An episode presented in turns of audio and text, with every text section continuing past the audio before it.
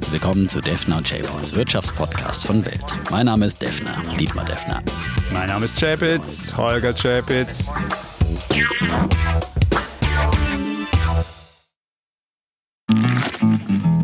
Na, schon die Steuererklärung gemacht? Wir vom Handelsblatt haben in einem Steuerspezial analysiert, worauf das Finanzamt bei der Steuer 2023 genauer guckt. In unserem PDF-Ratgeber finden Sie die wichtigsten 16 Neuerungen, Einstiegstipps für Elster und vier Wege, wie Sie das Maximum herausholen. Sichern Sie sich also jetzt das digitale Handelsblatt vier Wochen für nur 1 Euro unter handelsblatt.com slash mehrwissen. Episode 132, lieber Mhm. Defner. Und äh, diese Märkte sind ja völlig außer Rand und Band und man kann überhaupt nichts falsch machen. Alles, was man kauft, also kaufen, kaufen, kaufen, geht nach oben und ähm, ja, es scheint kein, kein Halten mehr zu geben. Es ist, es ist äh, Es passiert genau das, was ich vor Wochen und Monaten schon vorhergesagt habe, dass die ganzen Unsicherheiten aus dem Markt genommen werden. Die Damoklesschwerter, die berühmten Defnerschen Damoklesschwerter, werden abgehangen. Corona zum Beispiel. Wir haben jetzt den dritten Impfstoff in Folge. Ja. Immer wieder montags gibt es einen neuen Impfstoff, jetzt von AstraZeneca. Der ist sogar noch erschwinglicher als die vorherigen. Billiger. Ja, und Der den kann man sogar drei im bis fünf Dollar Kühlschrank lagern. Ja, da hatte der Herr Chapitz ja auch Bedenken, ja. Also die ganzen Bedenken des Herrn Chapitz werden einmal mehr herausgenommen aus dem Markt. Äh, Während der Chapitz neulich verkündete, Winter ist coming, guckt die Börse eben voraus ins Frühjahr, in den Sommer und sieht, dass Naja. dann irgendwann die Corona-Pandemie überwunden sein ich bin mal wird. gespannt, wie du Wirtschaft Weihnachten feiern willst mit der Familie, traut in der Kirche. Ich würde sagen, das ist eher Ja, daran, Wintercoming das- und nicht, das ist, ey, weil Das, diese, das wird diese, den DAX ehrlich gesagt, ob du mit der Familie in der Kirche feierst oder nicht, es wird den DAX nicht beeinflussen. Ja? Meinst du? Ja, das sind vielleicht sind emotionale Einbußen, die man vielleicht noch jetzt nochmal bringen muss, aber auch das werden wir, glaube ich, überstehen, wenn wir wissen, okay, danach kriegen wir irgendwann wieder Normalität. Aber das hat nichts mit der Börse zu tun. Wir vermischt hier immer irgendwie Aber es verschiedene steigt Dinge. irgendwie alles. Selbst Bitcoin steigt über 19.000 und wahrscheinlich, wir könnten hier wahrscheinlich reden und vielleicht macht der Bitcoin jetzt auch schon einen neuen Rekord. Das ist, für mich ist das wirklich eine völlig Bitcoin- aufgeheizte. Ja, Nein, das hat nicht nur Bitcoin habe ist für ja mich gesagt, auch Bitcoin- eine Spekulationsblase. Warum ist eine Spekulationsblase? Ja, Warum ist der- Rest keine der- nein, der Rest Spekulationsblase? sind Aktien. und Ich- Bitcoin ist eine Spekulationsblase. Erklär mir das Ich jetzt für mich dir, einmal. ja. Gut. Die Börse, äh, Ja. das sind Aktien, reale Unternehmen, Mhm. ja mit realen Werten dahinter, wo man auch einen inneren Wert bemessen kann. Und äh, die Börse nimmt voraus, dass diese Unternehmen im nächsten Jahr wieder deutliche Gewinnwachstumszahlen vermelden werden, dass sie äh, eben wieder profitieren von einer anziehenden Weltwirtschaft. Und das nimmt die Börse jetzt voraus. Der Bitcoin hat null inneren Wert, ja, er hat überhaupt nichts, ist ein reines Spekulationsobjekt, ist ein reiner Mythos äh, von den Leuten, die daran glauben, aber sonst nichts. Und äh, eben, es steigt auch gar nicht alles. Gold zum Beispiel, die andere Gold, halt Angstwährung, die fällt. Ja, da Ja, wird da umge wird ein bisschen Die Angsthasen würde ich mal sagen, die gehen jetzt raus aus dem Gold und gehen rein ins Bitcoin. Aber sozusagen, das ist jetzt die neue Weltuntergangswährung für alle, die äh, schon immer Angst hatten und äh, weiter Angst haben, weil die, keine Ahnung, was da noch also kommen sollte. Naja, kann ich die setzen sagen, jetzt halt auf Bitcoin. könnte. Aber Bitcoin, das ist für mich eine riesige Spekulationsblase. Da geht es wieder dann auf 20.000 hoch und dann wieder wie beim letzten Mal auf 3.000 runter. Äh, da sollte man auf keinen Fall einsteigen. Okay, da würde ich dagegen wetten. Das werden wir. Also wir haben, schon, haben wir ja schon verschiedene Wetten schon bei Bitcoin. gemacht, wir haben nur. schon tausende Bitcoin-Wetten, Ja. die dürfte ich dieses Jahr glücklicherweise alle gewinnen. Ähm, aber, Aber- eine Sache, warum du Bitcoin haben sollst, könnte ich dir noch eine Idee geben. Und zwar in Amerika ist ja eine alte Bekannte, wird wahrscheinlich Finanzministerin, nämlich äh, Janet Yellen, die war ja früher bei der Notenbank, Notenbankchefin. Jetzt hat sie die Seiten gewechselt und wird Finanzministerin. Damit können wir dann so eine synchronisierte, aus einer Hand sozusagen Geld- und Fiskalpolitik machen. Der eine druckt das Geld, der andere gibt es aus und es ist eine wunderschöne Sache. Und möglicherweise wird dann mehr Geld ausgegeben, als man erwirtschaftet. Und das könnte wiederum Du ahnst es, die Inflation steigen lassen und da wir ja die Zinsen nicht ansteigen lassen dürfen, weil die Notenbank den Zweifelsfall wieder kauft, wäre das eine Idee für Bitcoin. Und das ist genau die Idee, die viele spielen. Und ich gerade diese Nominierung für die, für die äh, Finanzministerin ähm, Janet Yellen, die ja äh, auch schon als Notenbankchefin sehr taubenhaft war und sehr lockere Geldpolitik gemacht hat und schon aufgefordert hat, die Politik Geld auszugeben, da hätte ich auch meine Angst. Und ich kann das durchaus verstehen, dass man sagt, wenn alle Notenbanken dieser Welt und du sagst, alles wird toll und warum kommen die Notenbanken, müssen danach Geld drucken? Das würde ich dann auch nochmal fragen. Äh, dass dann möglicherweise das Geld irgendwann nicht mehr so viel Ja. wert ist und dass man dann möglicherweise als Aufbewahrungswert nicht nur Aktien hat, sondern auch noch nebenbei ein paar Immobilien. Bitcoin. Paar Immobilien würde ich da empfehlen. Da kann man heute auch noch ein Thema Ja. dazu. Ja, Äh, wir haben noch ein Immobilieninvestment heute auch für den kleinen Mann im Portfolio, Genau. äh, das wir diskutieren werden. Äh, das wäre für mich Kostet ein nur 40 geeigneter- Euro. Das ist ein geeigneter Inflationsschutz, aber nicht der Bitcoin, der einfach nur eine Zockerwährung ist. Warum, warum soll mich ein Bitcoin vor Inflation schützen? Ist doch klar, weil der auf 21 Millionen begrenzt ist, die maximale Anzahl und das normale Papiergeld, da kann die Notenbank, diese 21 Millionen werden wir eben in der Mittagspause Aber gedruckt. es bringt keinen Ertrag und hat keinen inneren Wert. Doch, und, der äh, innere Wert ist in Bitcoin seiner Knappheit und wieder- in seiner- in Bitcoin seiner, kann auch wieder auf äh, 3000 abschmieren und keinen juckt's, ja. Und Na dein berühmter Inflationsschutz Gold äh, ist abgeschmiert. Also von daher diese ganzen äh, äh, Wetten. Aber ich würde natürlich, in einem bin ich bei dir, dass wir äh, deutlichere Inflationstendenzen kriegen werden in den nächsten Jahren. So schnell wird es wahrscheinlich nicht gehen, aber es wird sich natürlich auswirken und die Notenbanken werden meines Erachtens im Dezember nochmal ähm, die äh, Geldpolitik die auf, aufs Gaspedal gehen Warum? sozusagen. Warum, ja. wenn alles so toll wird? Das würde mich mal interessieren. Wenn alles toll ist und du sagst, nächstes Jahr haben wir den Impfstoff, wir gehen in eine Wirtschaft, die paradiesische Zustände hat. Ja, aber warum soll im muss dann nächsten die Not, die, warum die muss dann die Börse denkt Geldpolitik noch weiter machen? voraus und die Geldpolitik muss jetzt halt die akute Krise erstmal bekämpfen, weil die Politik ja wieder mal nicht in der Lage ist. Ja, in Europa kommt der EU äh, nicht voran, weil äh, solche Leute wie äh, Orban in Ungarn und die Polen das blockieren. Ja, die gehörten eigentlich längst rausgeschmissen, aber das geht natürlich nicht mit dem Einstimmigkeitsprinzip. Äh, traurig und ähm, der zerstrittene Kongress in, den USA schafft es eben auch nicht, ein Corona-Hilfsprogramm äh, seit Monaten auf die Beine zu bringen. Das dauert möglicherweise auch doch noch, bis, bis Biden dann im äh, Weißen Haus einzieht, wer weiß, oder bis zu den Wahlen, bis endlich äh, klar ist, wie der Senat dann aussehen wird. Ja, die Politik äh, schafft es mal wieder nicht und wieder muss die Notenbanken, müssen die Notenbanken, die FED und die EZB die Feuerwehr spielen. So oft, die haben beim letzten Mal, haben die deutlich beide Notenbanken gesagt, hallo, wir wollen jetzt nicht mal einspringen, müssen jetzt seid ihr als Politik dran, die Staaten wie- sind gefordert, die müssen, ja. Und wie ist und- dann in und Japan? nicht, wie ist ja. dann in Japan, wo die Politik ja auch schon immer, wo, wo wir eine Einparteienregierung fast haben, die auch Geld ausgeben, oder ist die Notenbank trotzdem gefragt? Also deine Argumentation ist so ein bisschen, ähm, ich weiß nicht. Naja, Was mich Japan aber auch ist eine macht, ganz andere Situation. ja, Das ja, ist, also Japan ist, das jetzt zeigt wirklich, ja, ist seit dass die der Notenbank nie rauskommt. Deflation einfach eine Sondersituation. Ja. Trotzdem ist der Nikkei jetzt übrigens auf ein 30 Jahres Ja. hoch gestiegen. Das hast du neulich auch bezweifelt. Ja, und ich habe gesagt, japanische Aktien, die kann man trotzdem kaufen, trotz dieser Bedenken des Herrn Chapitz. Warren Buffett hat es übrigens auch getan. Das ist großartig. Sind noch 50 Prozent vom Allzeithoch entfernt. Aber äh, bevor wir, das bevor war wir eine jetzt so, absolute jetzt Blase hier, damals in den jetzt hier 80ern in Japan, aber sie sind Ja. auf 30 Jahres hoch. Ja, so. das ist ja schön. Aber bevor wir jetzt hier in zu große Euphorie geraten, ich habe mir mal die Jahres das ist bei dir keine Gefahr. die. Jahresendziele für 2021 für den DAX angeguckt. Da gab es ganz viele schon, Banken haben ja ihre Ziele schon gegeben und die sehen für Ende 2021 14.000 Punkte. Und wenn du jetzt ja diese Hosse jetzt schon hast, dann nimmst du es ja für nächstes Jahr voraus. Ja, die Banken sind ja immer, liegen ja Okay. immer falsch. Das ist doch Gut. auch nichts Gut, Neues. Ja, die LBBW, mit der habe ich gestern gesprochen, ja, wird immerhin 14.500.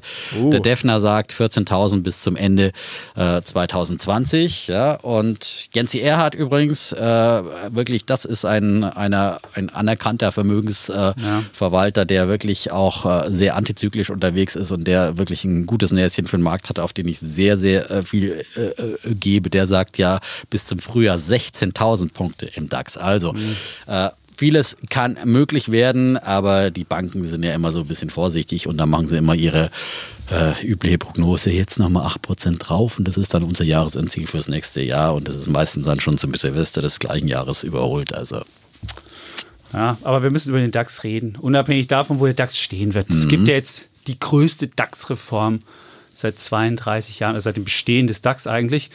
Aber sie soll erst eigentlich im September kommenden Jahres kommen. Die, deutsche Börse nimmt sich sehr viel Zeit da- dafür, die, die Reform durchzuführen. Und zwar geht es darum, dass der DAX ja bisher 30 Werte hat. Die sind ja alle nicht so unbedingt erfolgreich, äh, ist auch nicht so breit diversifiziert, der DAX. Und nun will man durch 40 Titel, also durch 10 zusätzliche Titel, einfach den Index vielfältiger und moderner machen. Und dann hat der DAX demnächst 40 Titel, so wie es beispielsweise in Paris ist oder andere Indizes haben ja auch mehr, mehr Car- Werte drin. 40. Und ähm, ja, jetzt der kann man natürlich Eurostox hat sogar 50 Werte und Italien Genau. hat, glaube ich, auch 40 Werte. Ja, aber die haben gar nicht so viele insgesamt. Der italienische Markt ist so klein, die, da findest du gar nicht genug Titel. Um ja, aber wir haben es ja schon mal diskutiert, als die ersten ja. Äh, Vorschläge dafür kamen und das wurde jetzt von der deutschen Börse mit den ganzen Investoren auch äh, pro und contra abgewogen, auch was die einzelnen Regulierungen noch mal anbelangt. Äh, eine gute Idee ist, finde ich, dass man jetzt sagt, äh, okay, ähm, die sollten dann wenigstens eine Profitabilität nachweisen, diejenigen, die dann in den DAX künftig aufsteigen und zwar operativ zwei Jahre in Folge vor dem Aufstieg Gewinne äh, vorlegen können, immerhin immerhin operative Gewinne. Äh, das ist doch, da hat man diese ganze Diskussion nicht mehr wie bei Delivery Hero beim mhm. letzten Mal. Und vor allem hat man Lehren aus der Wirecard-Krise gezogen, äh, dass wenn ein Unternehmen seine Bilanz und seine Quartalszahlen nicht rechtzeitig vorlegen kann, dass die dann sofort rausfliegen. Und das ist wirklich eine sehr, sehr gute Konsequenz, wie ich und finde. Es gibt mehr Corporate Governance. Es soll mehr, es, die Unternehmen sollen angereizt werden, dass sie im Aufsichtsrat nochmal einen extra Prüfungsausschuss mhm einrichten. Auch das ist irgendwie neu. Aber die Idee, gespannt. dass man äh, Firmen, die äh, an umstrittenen Waffen beteiligt sind, äh, dann verbannt, äh, das wurde wieder fallen gelassen. Genau, weil man gar keine Definition hat. Ja, was, man hätte Airbus beispielsweise ja. nicht reinnehmen dürfen, weil die, die Atomwaffen von Frankreich irgendeine Tochter von denen wartet und dann wäre es schon irgendwie verbotene Waffe. Aber ich habe ja mal geguckt, was so im DAX drin ist. Und der DAX ist ja fast auf Allzeithoch, ich glaube so sechs oder sieben Prozent vom Allzeithoch entfernt. Aber es gibt nur ganz, ganz wenige Titel, die irgendwie in der Nähe vom Allzeithoch sind. Es gibt gerade mal vier oder fünf, die weniger als zehn Prozent unter Allzeithoch sind.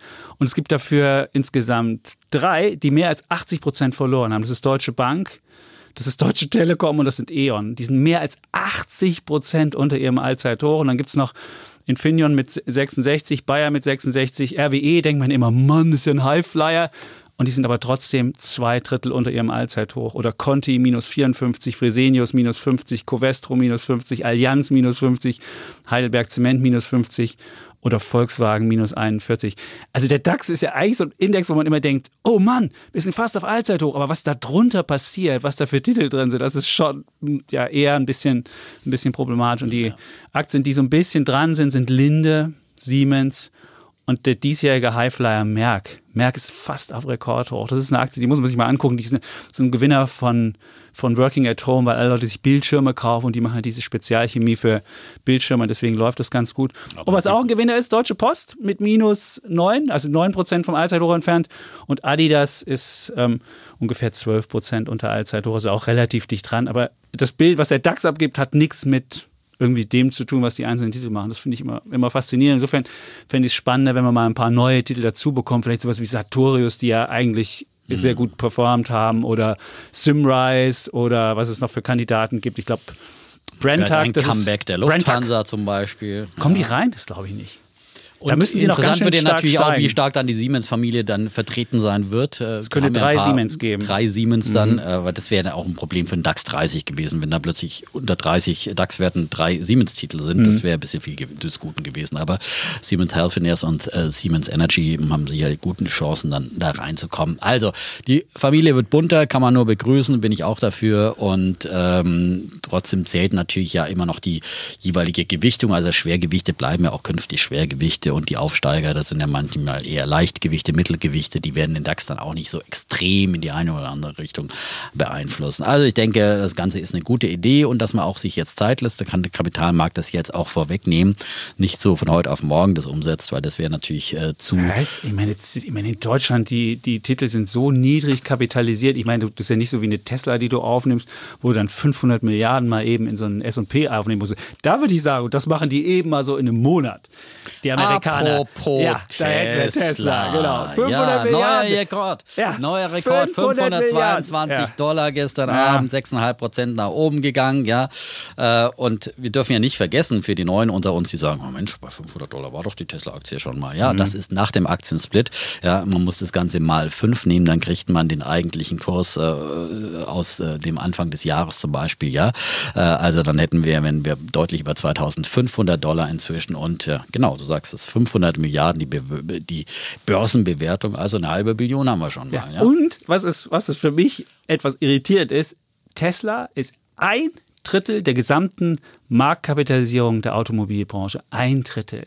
Da wird vorweggenommen, dass irgendwann, ich weiß nicht, was da vorweggenommen wird, aber das ist für mich nicht nachvollziehbar. Vielleicht kannst du mir die die, die Aktiengeschichte erklären, wie es sein ja, kann, dass die ein ja Drittel des gesamten, 1, äh, aber des gesamten Auto, das, das kannst du mir nicht, das ist nicht erklärbar. Das ist völlig übertrieben. Weil selbst wenn sie mal ganz viele Autos verkaufen sollten, sie schaffen nicht ein Drittel. Jetzt kann man sagen, okay, sie werden eine höhere Marge haben. Die Geschichte kann man mir auch noch erzählen. Das ist dann halt der Apple und den Autoanbietern.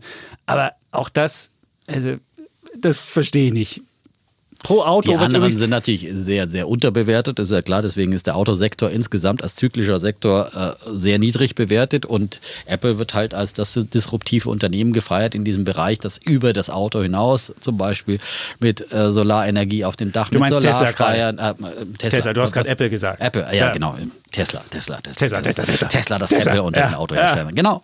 Ähm, ja, all das, es wird sehr viel dann eben eingepreist an, an, an Zukunfts, natürlich auch äh, gewisserweise Fantasie, aber es äh, kommen halt immer mehr, die früher äh, Bären waren, wie Herr Chapitz, die umfallen und äh, jetzt auch das Potenzial von Tesla erkennen, zum Beispiel eben unter den Analysten, Morgan Stanley, Adam Jonas, Jonas. Hat hochgestuft. hat genau. hochgestuft und der war immer ein großer Bär und hat immer gegen Tesla gewettert. Also äh, da gibt es ja offenbar viele äh, Kunden von Morgan Stanley, die dann äh, da noch Nachholbedarf haben. Ja, und hat jetzt immerhin auf 540 von 360 äh, Dollar hochgestuft. Ja, das Kursziel ist auch schnell wieder erreicht.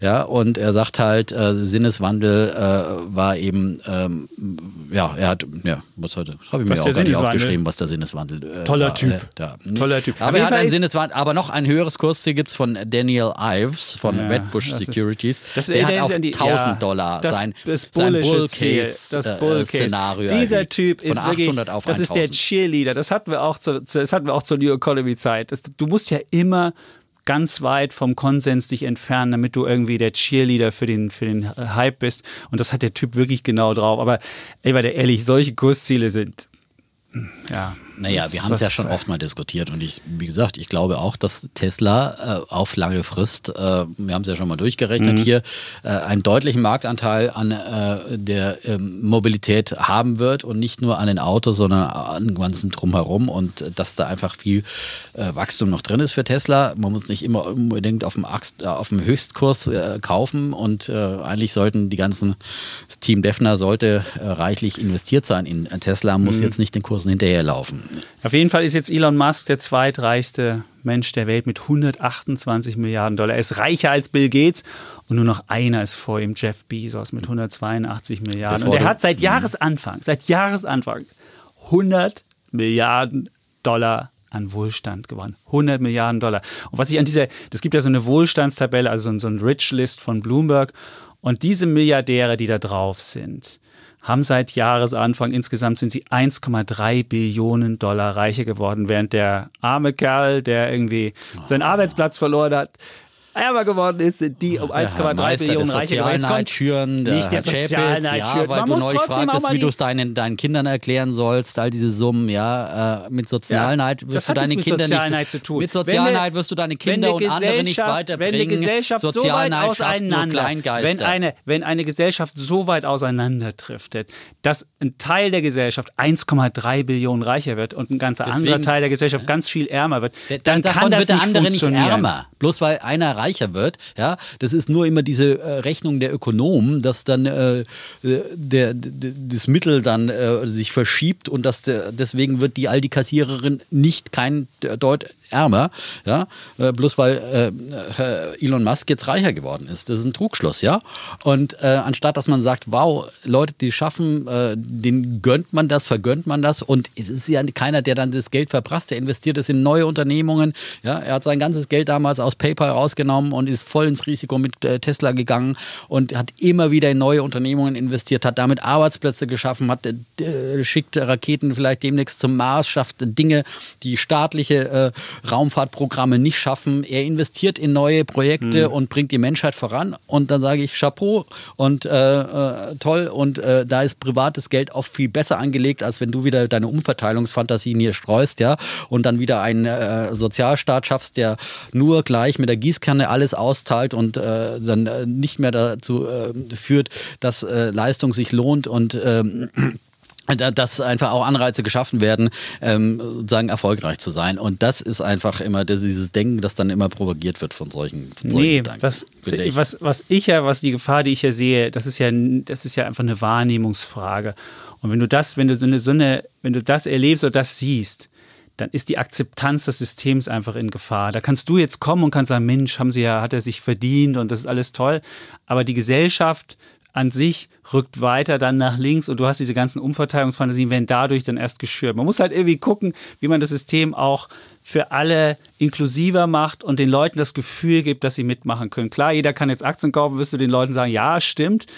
Ähm, aber es, ich finde es halt, wenn du siehst, wie durch das billige Geld der Notenbanken, wie durch dieser einfach durch dieses die, Gerede durch dieses wird die billige Akzeptanz Geld, in Frage die, gestellt. Nein, ja, aber wie da die immer, Aktienmärkte angestellt, wie da die Immobilienmärkte hossieren und wie junge Menschen, die irgendwann vielleicht auch mal sich eine Immobilie kaufen, das nicht mehr können, dann siehst du möglicherweise durch das billige da Geld der Notenbanken ja. können junge Menschen jetzt günstig eine Immobilie finanzieren, zum Beispiel. Ja, immer diese Hetze, die du hier betreibst. Das ist keine ja, Hetze. Ach, das ist, das ist immer die Notenbanken sind schuld, die Reichen sind schuld. Ja, das gefährdet die Akzeptanz Nee. des Systems. An das, anstatt dass man sagt, Wenn wow, die Immobilienpreise da, steigen, das gefährdet die Akzeptanz. Und wenn die Mieten steigen, gefährdet das die, Die Akzeptanz. Und warum hast du in Berlin, darüber werden wir nachher noch reden, warum hast du so ein rotes Berlin und warum hast du diese ganzen Leute, die mitmachen bei Enteignungsleuten, die haben mitgemacht bei Enteignet Deutsche Wohnen. Wie viele Leute haben mitgemacht? 77.000 Unterschriften haben die bekommen. Das haben die nicht bekommen, weil die Mieten so günstig sind und weil Berlin so toll ist. Das haben sie bekommen, weil irgendwas mit dieser Gesellschaft anscheinend Ja, nicht so gut läuft, wie du das dir Nein, versuchst weil darzustellen. immer die Leute predigen hier, die, Ar- ihr müsst bloß die Reichen enteignen und es geht euch besser und ihr müsst bloß umverteilen,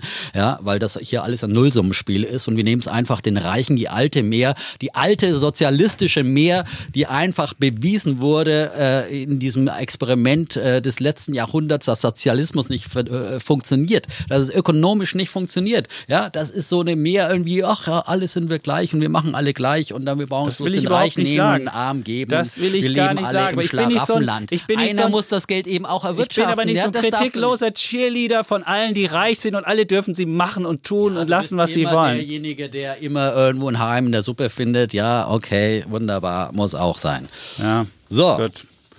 haben wir uns schon mal warm gestritten? Das stimmt. Das haben wir noch, ist, das ist haben wir wirklich gar wunderbar. kein Thema diskutiert heute. Wir haben doch, gar- doch, wir haben noch, ich muss noch eine Sache erzählen von meiner, von der wunderbaren Beilagengeschichte. Die habe ich heute Nacht noch geschrieben, vielleicht bin ich deswegen etwas... Äh, Die Elon Musk-Beilage Elon oder Musk was? Beilage, genau, wo ich jetzt schreiben darf und der Defner, ja, Ja. Äh, gut. Wo du Ähm, jetzt reingeschrieben hast, dass er ein fantasieloser, äh, was auch immer ist. Ja, äh, Nee, ich bin wir haben, gespannt uns, wir haben in der Text. Geschichte uns gefragt, wie sie aus einer kleinen Automobilfirma umgeben von großen Schwergewichten ein großer US-Konzern werden konnte. Und das Spannende ist jetzt auch, natürlich hat auch mit der, der Biografie von, von dem Typen zu tun, weil er einfach eine Willensstärke hat, weil er, weil er, wie du schon gesagt hast, sein gesamtes Geld zum Schluss reingepumpt hat und fast pleite war und trotzdem weitergemacht hat und immer weiter und immer weiter. Aber es ist halt, was du auch sehen kannst an diesem, an diesem an diesem Automarkt. Es hat ein Lehrstück in, in, in, in Sachen Disruption. Du siehst wieder dieses berühmte, wir hatten das ja schon mal besprochen, das Innovators Dilemma. Und was bereits in den 90er Jahren der, der Harvard-Ökonom Clayton Christensen aufgeschrieben hat. Und der hat gezeigt, warum etablierte Unternehmen es eigentlich nie schaffen, bei disruptiven Innovationen das hinzubekommen. Und das liegt eigentlich daran, dass du halt in deinem Markt gefangen bist, also die Pferdekutschenhersteller warst, hast du halt gedacht, wie kriege ich das Ding besser? Und dann hast du nicht gedacht, wir machen mal einen neuen Motor rein, sondern du hast gedacht, ah, ich mache mal ein paar stärkere Pferde rein oder ich mache die Kutsche ein bisschen anders. Und auch deine Kunden haben halt nie ähm, danach gefordert und haben gesagt, ey, wir wollen mal einen neuen Antrieb haben. Und das war ja in Deutschland mit den, mit den Verbrennern ganz genauso. Wenn du den Deu Deutschen gesagt hättest, kauft man ähm, Elektroauto, hätten die gesagt, hey, Elektroauto will ich ja gar nicht haben und so weiter. Und so sind halt die Etablierten immer diejenigen, die es eigentlich nicht schaffen, ähm, diese Innovation hinzubekommen. Und Tesla hat das dann halt geschafft. Und wenn dann die Etablierten denken, naja, wenn dann der kleine Herausforderer groß ist, dann, dann schaffen wir das auch und dann bauen wir das auch. Und das ist halt der Trugschluss, dass man, wenn der eine dann groß geworden ist, dann kommt man halt nicht mehr hinterher. Und insofern war es ein spannende, spannendes Lehrstück an, an, an Ja. Innovation. Und die Frage ist, ob irgendwann mal eine neue Innovation kommt, dann Tesla selbst zum Opfer von diesem Innovators Dilemma wird. Mal sehen. Wenn wir alle mit Drohnen fliegen, aber ähm, Apple wird auch schon lange immer wieder totgesagt, weil man sagt, oh Gott, wenn dann demnächst mal das iPhone abgelöst wird ja. und was auch immer. Also das ist, äh, da gibt es noch viel Luft und äh, warum sollte Tesla nicht weiter an der Mobilität der Zukunft, wie auch immer die aussehen wird, äh, mitfallen? Also wir haben ja da von Elon Musk viele andere Ideen, ob es jetzt eben bei SpaceX die Rauf Raumfahrt ist oder ob es seine Hyperloop-Konzepte sind mhm. und so weiter und so fort. Aber dazu hätte ich einen passenden Bär der Woche äh, so. zum äh, Dilemma äh, der deutschen Automobilindustrie, die natürlich dann auch, und das ist vielleicht auch ein Teil des Dilemmas, dass natürlich so eine Industrie, die so viele Arbeitsplätze schafft wie in Deutschland, die Automobilindustrie dann immer auch wieder unter Artenschutz gestellt wird äh, von der Politik.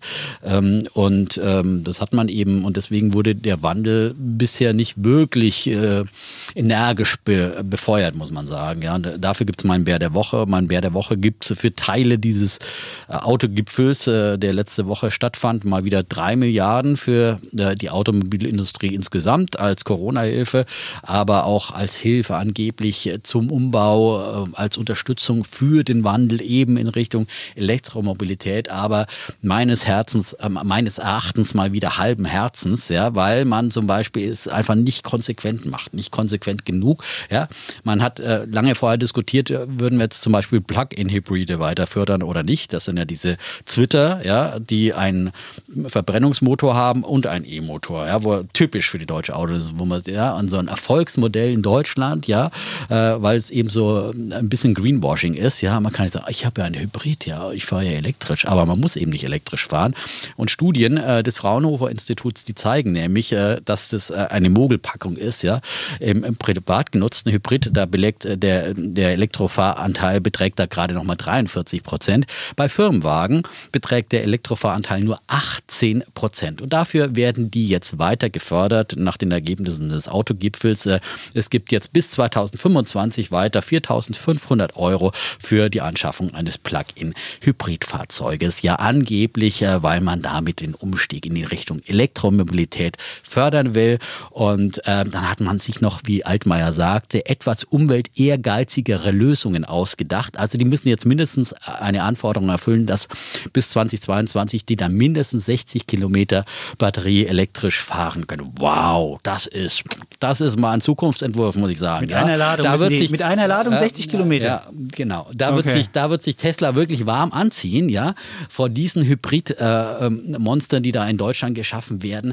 Es ist, ist so ein fauler Kompromiss, ja, dieser Plug-in-Hybrid. Ich habe letzte Woche nach dem Autogipfel dann mit dem äh, Professor Ferdinand Dudenhöfer, dem Autopapst in Deutschland, gesprochen und der hat halt diesen ganzen Autogipfel überhaupt äh, in Grund und Boden äh, niedergemacht, muss ich sagen. Also selbst auch die e, erhöhte E-Kaufprämie, die ich ja noch äh, wenigstens gut finde, hat er auch gesagt, das ist alles Mist, da wird viel zu viel Geld ausgegeben, man soll das viel konsequenter machen und er verwies dann auf Boris Johnson, der in Großbritannien am Tag nach dem Autogipfel verkündet hat, ab 2030 will er keine Verbrenner mehr zulassen. Ab 2030, in zehn Jahren, sollen Verbrenner in Großbritannien verboten werden, nur noch E-Autos und noch Hybride auch noch. Aber das ist ein konsequenter Schritt. Und dann hat Herr Dudenhöfer noch einen Vorschlag gemacht, äh, den ich auch nicht schlecht finde, einfach über den Markt zu regulieren. Er hat gesagt, warum machen wir nicht einfach den Sprit ein Euro teurer, ab sofort für alle? Und wer jetzt noch ein altes Auto hat, da kommt immer das Argument, ja, aber die sozial Schwachen können sich das ja nicht leisten und so. Wer ein altes Auto hat, kriegt dann Kompensationszahlungen noch für seinen Sprit. Aber wer sich jetzt ein neues Auto kaufen will, der muss halt diesen 1 Euro mehr zahlen und dann hätte man ruckzuck hier plötzlich eine wahnsinnige Nachfrage nach E-Autos. Das war seine Lösung und äh, diese Plug-in-Hybride, das ist einfach so ein Kompromiss. Viele fühlten sich da an Nokia erinnert, die dann äh, ja am Anfang auch wie die deutsche Autoindustrie äh, die Bedrohung äh, durch äh, das iPhone von Apple eben nicht erkannt haben. Beispiel ist es genauso wie die deutschen Autohersteller eben ähm, mit, mit Tesla umgegangen sind zuerst und dann haben sie nachgezogen und dann kam eben auch äh, Nokia damals mit einer Hybridlösung, nämlich einem Smartphone, das eben auch Tasten hatte. Aber damit, äh, wie, die Nokia-Geschichte endete ganz äh, katastrophal, wie wir alle wissen. Äh, damit konnten sie nicht mehr punkten. Wurde und der Angreifer, gekauft wurde dann von Microsoft gekauft ja, und, und, dann ja. abgewickelt, ja. Mhm. Und, äh, und das äh, und deswegen, da kommen wir dann auch wieder zu Tesla, ja, äh, so kann es eben auch der Automobilindustrie weltweit gehen, ja, wenn sie die Zeichen der Zeit nicht einfach konsequenter aufgreifen und immer noch dieses Setzen auf solche Twitter-Lösungen wie, äh, wie Plug-in-Hybride. Äh, einer schrieb dazu ähm, äh, nach dem Motto, Henry Ford hat damals bei der Erfindung des Automobils ja auch kein Pferd mehr in den Kofferraum gepackt, ja, als Hybrid Hybridlösung äh, ja. zum Übergang äh, von der Pferdekutsche. Also das ist, äh, wie gesagt, dafür mein Bär der Woche für die Förderung von Plug-in-Hybriden. Kriegt das jetzt die Bundesregierung? Jetzt In dem Fall die Bundesregierung. Die Bundesregierung. Ja, die Bundesregierung. Ja, kann, kann auch mal kriegen. Ja, das ist, äh, wird von gut. mir auch oft gelobt, aber in dem Fall gibt es mal einen Bären. Gut, jetzt komme ich mal zu Aber natürlich auch den, unter dem Einfluss der deutschen Automobilindustrie geschuldet. Ja, das ist doch... Aber immerhin kannst du jetzt, wenn du jetzt eine Elektrosäule dir in den Garten stellst, kannst du die fördern lassen. Gibt es jetzt von der KfW. Allerdings muss die Elektrosäule mehr als, ich glaube, 700 Euro oder 500 Euro kosten, dann darfst du die fördern lassen von der KfW. Du hast ja, eine Säule. Ist, ich würde jetzt auch nicht sagen, dass alles schlecht war wie der Dudenhöfer. Oh. Ja, gibt ja auch noch Abwrackprämie für LKW und so weiter. Alles. Also da ist alles mögliche drin. Aber gut. Aber diese Förderung von Plug-in-Hybriden, also ist, ist wirklich und der Elon Musk hat heute gesagt, er will Autos mit 1000 Kilometer Reichweite mit einer Batterie. Da ja. war heute so ein europäischer Batteriegipfel und dann war er dazugeschaltet und hat von 1000 Kilometern gesprochen. 1000. Ja, siehst du. 1000. Da kommt doch immer wieder 1000. die Bewunderung. Ja? Aber wir erinnern uns, was ja. mit der 1000 war, als damals schon mal jemand die 1000 ausgerufen hat. Das war auch zur New Economy Zeit und das endete nicht mit 1000. Die Achse habe ich sogar noch, Morphosis. Ähm, dann komme ich mal zu meinem Bullen mhm. der Woche. Ich war jetzt ein bisschen schlechtlaunig oder weiß ich nicht, du würdest es ja hier sagen, ich wäre so ein bisschen bärisch, deswegen komme ich jetzt mal in meinen Bullen. Okay. Und zwar mein Bulle der Woche wow. sind. Ja. ja, jetzt muss ich mal hier wieder freundlich. Yay! Ich habe ich dir erzählt, dass ähm, meine Lufthansa, ich da habe ich einen Fehler gemacht. Da muss man auch, das musste mir, ich habe die gekauft zu 7 Euro irgendwas und habe dann irgendwann gesagt, wenn sie 10 erreicht, dann verkaufe ich sie. Und dann heute Morgen weckte mich mein ja. Handy und sagte, hey, 10 erreicht. Aber ich trottel jetzt ist natürlich bei 10,50 Euro. Ich glaube, wenn man das so macht, wenn man mhm. so einen Zock hat, sollte man nicht sich ein Limit setzen, 10 Euro, sondern sollte irgendwie dann eine untere Stufe setzen und sollte die Aktie weiterlaufen lassen. Ich glaube, ich bin selbst derjenige, der Sachen zu früh verkauft, gewinne. Ich meine, ich hatte jetzt irgendwie 40 Prozent Gewinn gemacht, das ist okay, aber trotzdem muss man mal überlegen, wir wollen ja nächste Woche so ein QA auch machen, wo wir mal Leute wieder Fragen beantworten. Wir haben viele Fragen auch beantwortet. Wie viele Aktien hat der Defner in seinem Portfolio? Und da habe ich gesagt, da können wir wahrscheinlich hier Stunden reden drüber. Oder das ist nächste Woche, QA. Und dann können wir auch mal solche Sachen besprechen. Wie mache ich so einen guten Zock? Das ist auch irgendwie, also wo ich mal auf so eine, so eine Gegenbewegung mal, weiß ich nicht, eine Deutsche Bank von 8 auf 10 oder weiß ich nicht, oder eine Lufthansa von 7 auf irgendwas. Wie macht man das so, dass man sich nicht danach ärgert? Und so ist sie jetzt bei 10,50 Euro und ich denke mir so, Mist. Und dabei habe ich relativ einen guten Schnitt gemacht. Gut.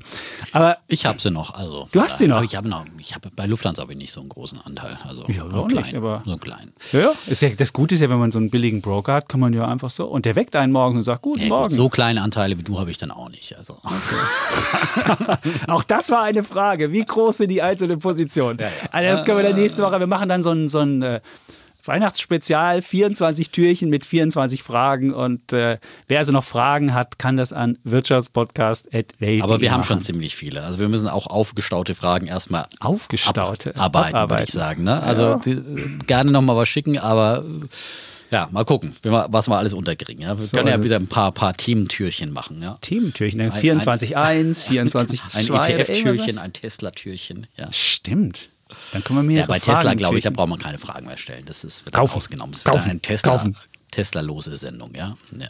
Echt? Aber ich meine, ich höre ja die ganze Zeit vom, vom Kollegen Chapitz dann über Argumente, die für Tesla sprechen, aber er kann dann immer nicht verstehen, warum die Aktie so steigt. Nee, weil das, das ist mir zu hoch einfach, ich finde. Das ist ein bisschen hoch, aber es ist, wie gesagt, pro Auto 1,6 Millionen. Pro, pro verkauften Auto 1,6 Millionen. Und ja, äh, andere haben ein Tausendstel ist VW gibt, bewertet. Ja, kannst ja auch sagen, BioNTech war in den letzten Jahren, die haben ja überhaupt eine, kein, die haben immer kein Medikament am Markt und sind schon Milliarden schwer. Also, wie willst du sowas rechnen? Das ist natürlich eine Zukunftsvorwegnahme, ja.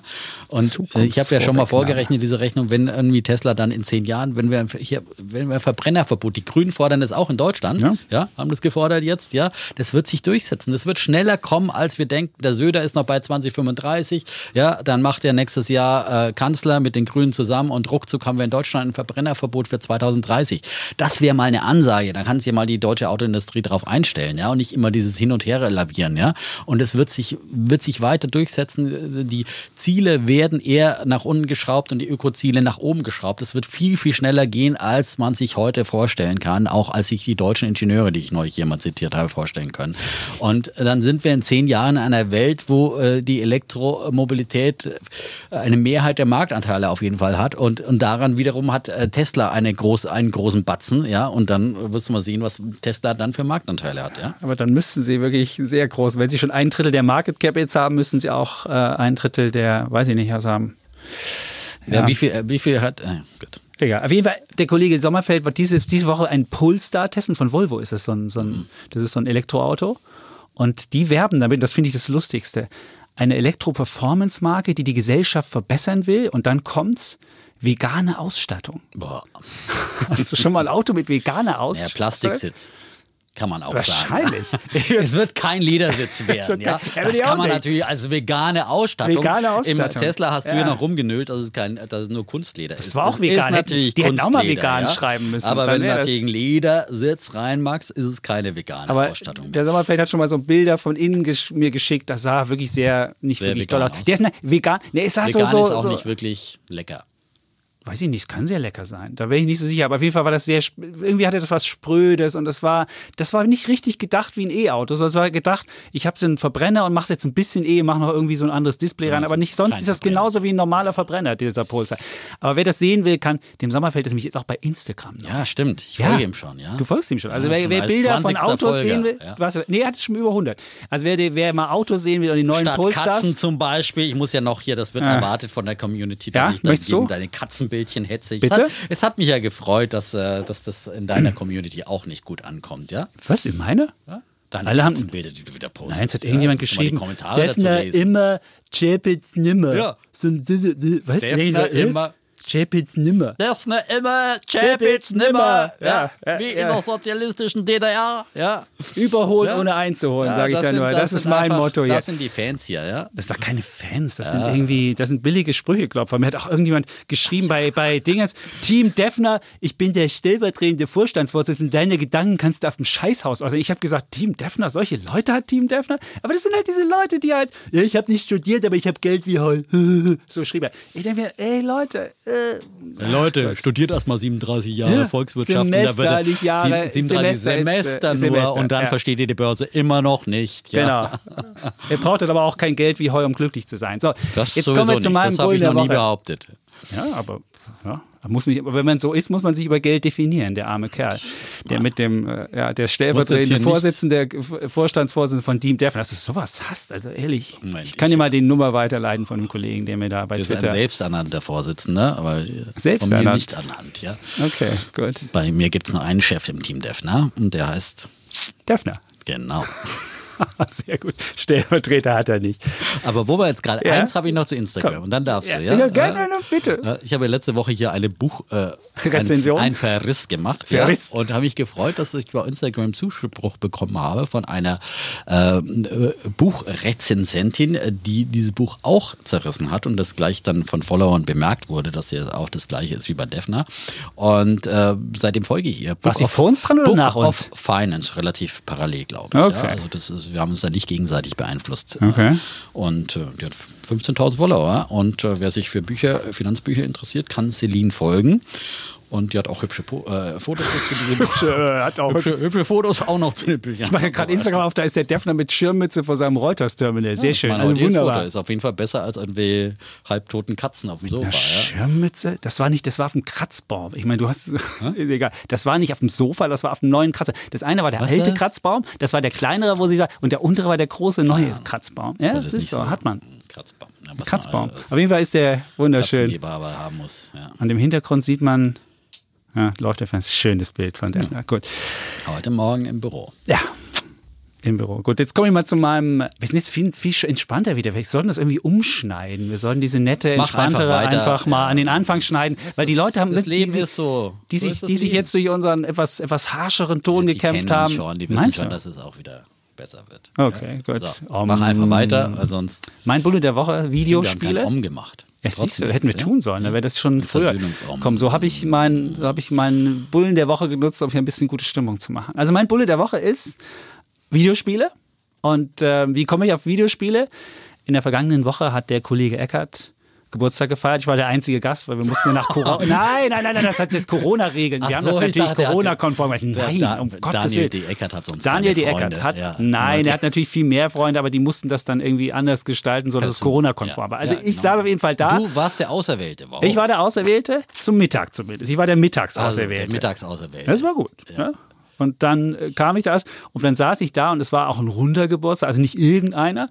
Und dann kam sein Sohn. Wie alt ist er denn geworden jetzt? Nee, das sagen wir nicht. Der Daniel De Eckert, ich gucke ihn an, der sieht aus wie 30. Sieht aus wie 30. Ja, würde ich denken. Ist ein bisschen älter geworden. Ist Gut. aber keine 40 mehr geworden.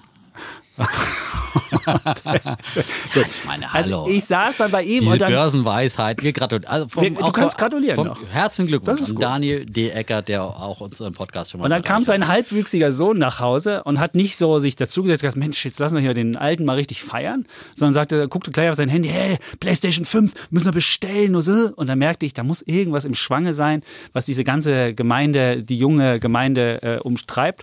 Und es ist nämlich der Launch der Playstation 5, die ist nämlich letzte Woche in mhm. Europa rausgekommen, eine Woche davor schon in Amerika und fast niemand hat mehr eine bekommen. Sie war sofort ausverkauft. Und äh, äh das gleiche äh, Schicksal war auch schon eine Woche zuvor mit der Xbox Series X äh, passiert. Und dann immer wenn diese, diese ähm, neuen Konsolen rauskommen, gibt es sowas wie ein Konsolenspielezyklus. Und das ist ja immer so, so eine neue Konsole kommt mit neuer Technologie daher. Die jetzige hat irgendwie neuen Flash-Speicher und neue Grafikkarten. Dann kannst du viel, viel realistischere Spiele machen. Und ich sehe ja bei meinen Jungs, die spielen immer FIFA und dann klingt die Hymne noch genauer und die Spieler sehen noch besser aus und was man alles machen kann. Und wenn dann so eine neue Konsole rauskommt, was nur alle sechs bis sieben Jahre passiert und was jetzt wieder passiert ist, gibt es dazu dann diese, diesen Spielezyklus und dann kommen auch Innovationen bei Spielen.